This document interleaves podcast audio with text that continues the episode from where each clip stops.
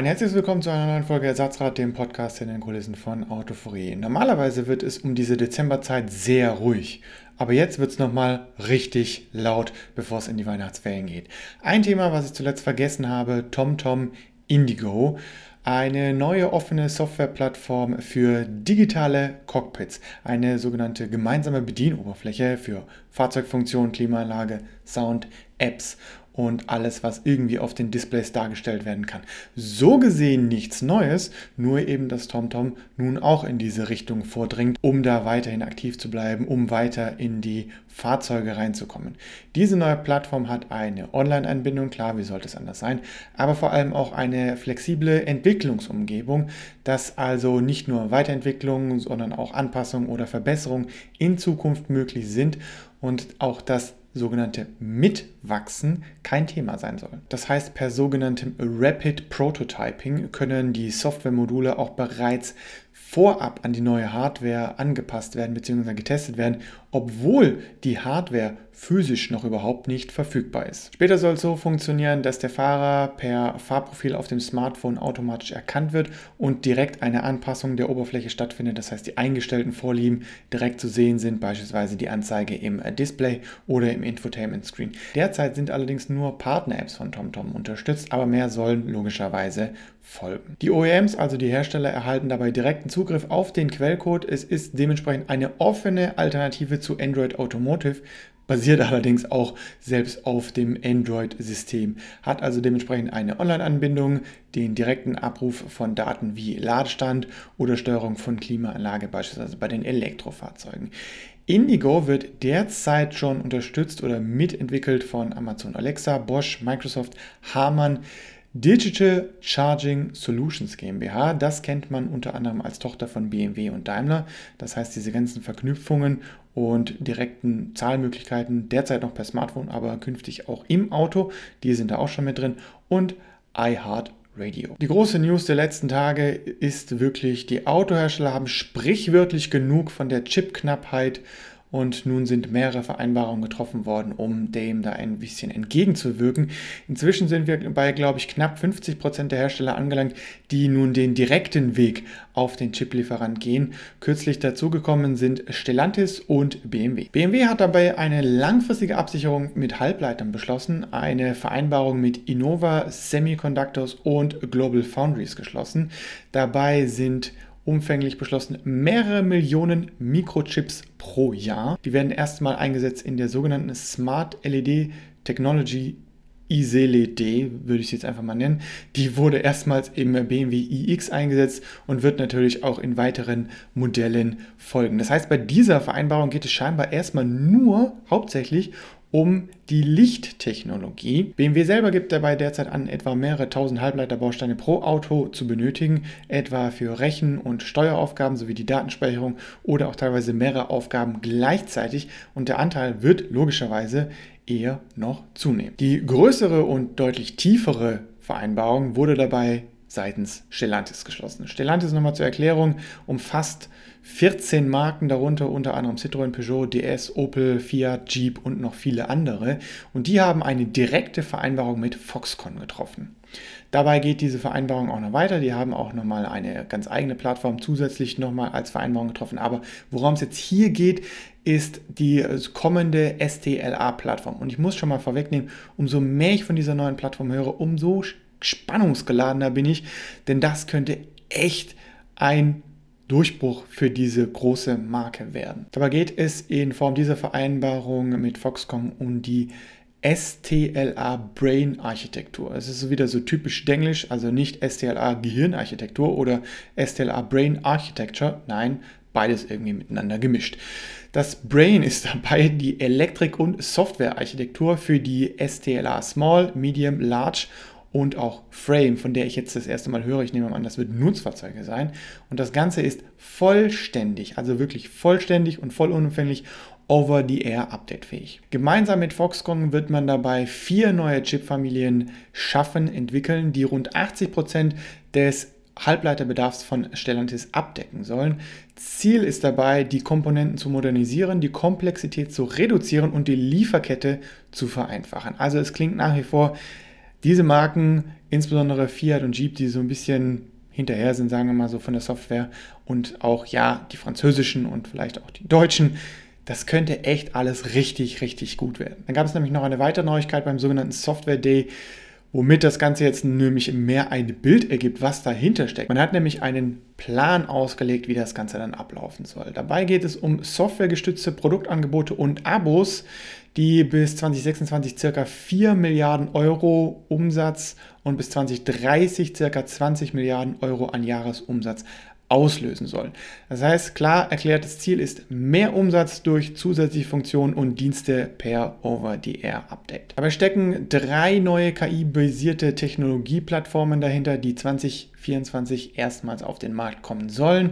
Damit sollen die Fahrzeuge logischerweise noch lange nach ihrer Produktion frisch gehalten werden. Neben Dienstleistungen und Abos folgen dabei auch Funktionen per Abruf oder Data as a Service sowie Flottendienste. Also nicht alles unbedingt wichtig für den Privatmarkt, auch Teile wichtig für den Gewerbemarkt. Als Beispiel hat man dafür 2026 genannt, bei 26 Millionen angepeilten Autos, wie gesagt, 4 Milliarden Euro Umsatz und das wären, wenn ich mich nicht verrechnet habe, ca. 15 Euro pro Jahr pro Kunde. Kann natürlich auch wieder sich ein bisschen verschieben, weil der eine oder andere Kunde sagt, nee, gar nichts davon interessiert mich. Für den wäre es dann 0 Euro. Manche Kunden eher mehr interessiert sind, für die sind es dann vielleicht mal 25 oder 30 Euro pro Jahr. Und zudem soll ab 2022 auch ein nutzungsbasiertes Versicherungsprogramm in Europa und Nordamerika angeboten werden. Soll heißen, über die Daten, die sowieso schon an die Hersteller verschickt werden, vielleicht eben die Versicherung zu optimieren oder eben vielleicht auch, und das ist so die Frage, wie das geregelt wird, für den Kunden zu verschlechtern. Das Brain oder auch das Gehirn baut auf 30 Modulen auf. Das ist im Vergleich zu heute ein bisschen mehr, da sind es nur 10 Module.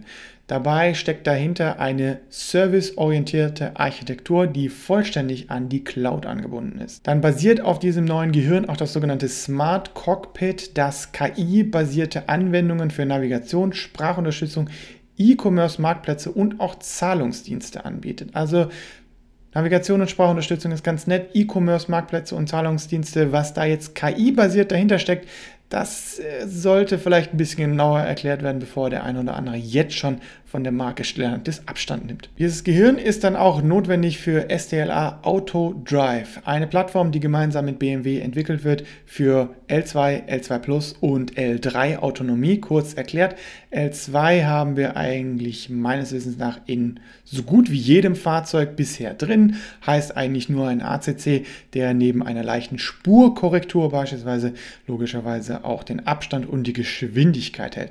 L2 Plus sind dann so Funktionen wie beispielsweise einen Spurwechsel, wo das Lenkrad auch leicht mithilft, teilweise sogar auch den Spurwechsel durch den Blinker selber aktiviert. Und L3 ist das wirklich hochautomatisierte Fahren, wo in einem gewissen Infrastrukturbereich das Auto nur für sich genommen selber autonom fahren kann, allerdings nur bis zu einer gewissen Geschwindigkeit und der Fahrer muss er kann andere Dinge machen, muss aber, wenn das Fahrzeug eine Situation erkennt, wo es nicht klarkommt, wieder reagieren.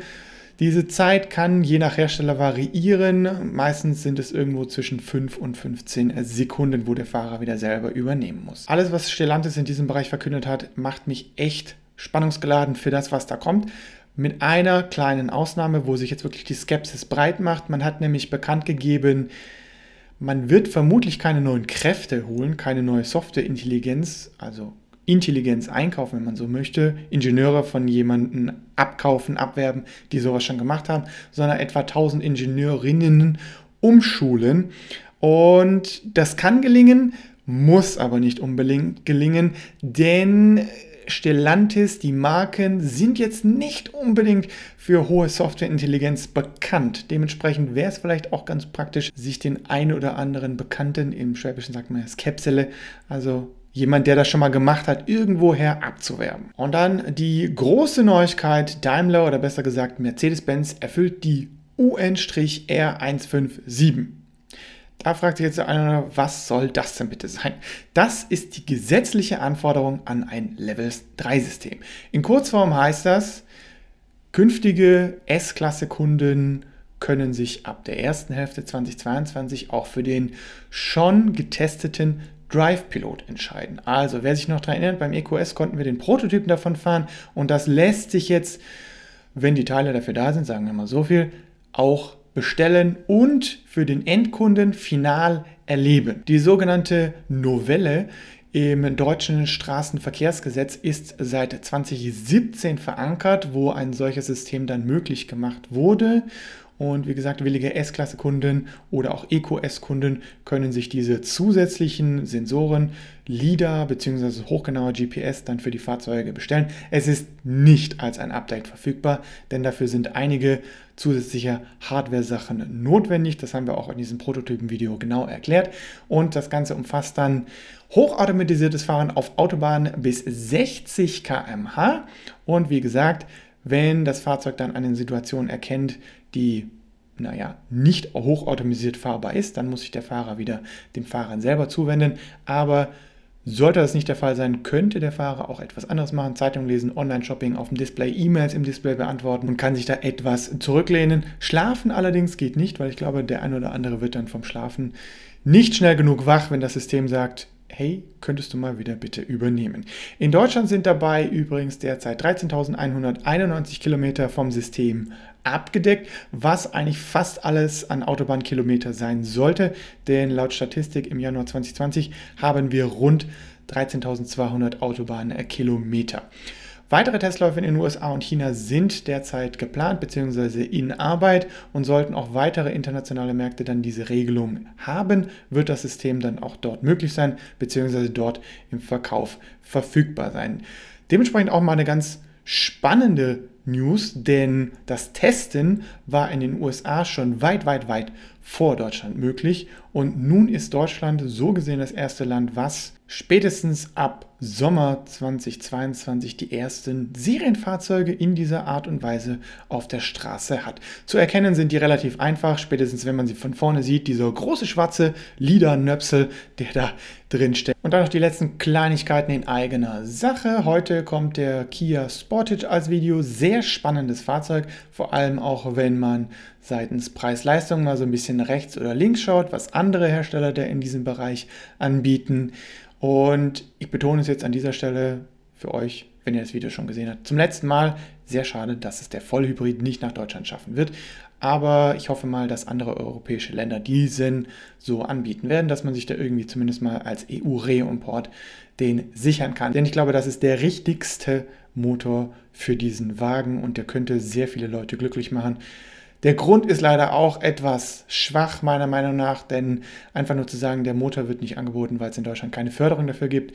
Naja, das heißt ja nicht unbedingt, dass der Kunde davon abgeschreckt ist, nur weil er keine Tausende von Euro damit eventuell sparen könnte. Und das war soweit für den Überblick. Die letzten Wochen werden noch mal ein bisschen rund gehen. Es ist noch ein bisschen drunter und drüber bei uns. Wir versuchen euch noch ein paar zusätzliche Videos jetzt in den Tagen zu bringen, bevor dann Weihnachten irgendwie stattfinden wird oder vielleicht auch nur in sehr, sehr, sehr kleinen Kreisen. Wir werden sehen, aber da wird auf jeden Fall noch einiges kommen. In diesem Sinne, vielen Dank fürs Zuhören und gerne bis zum nächsten Mal.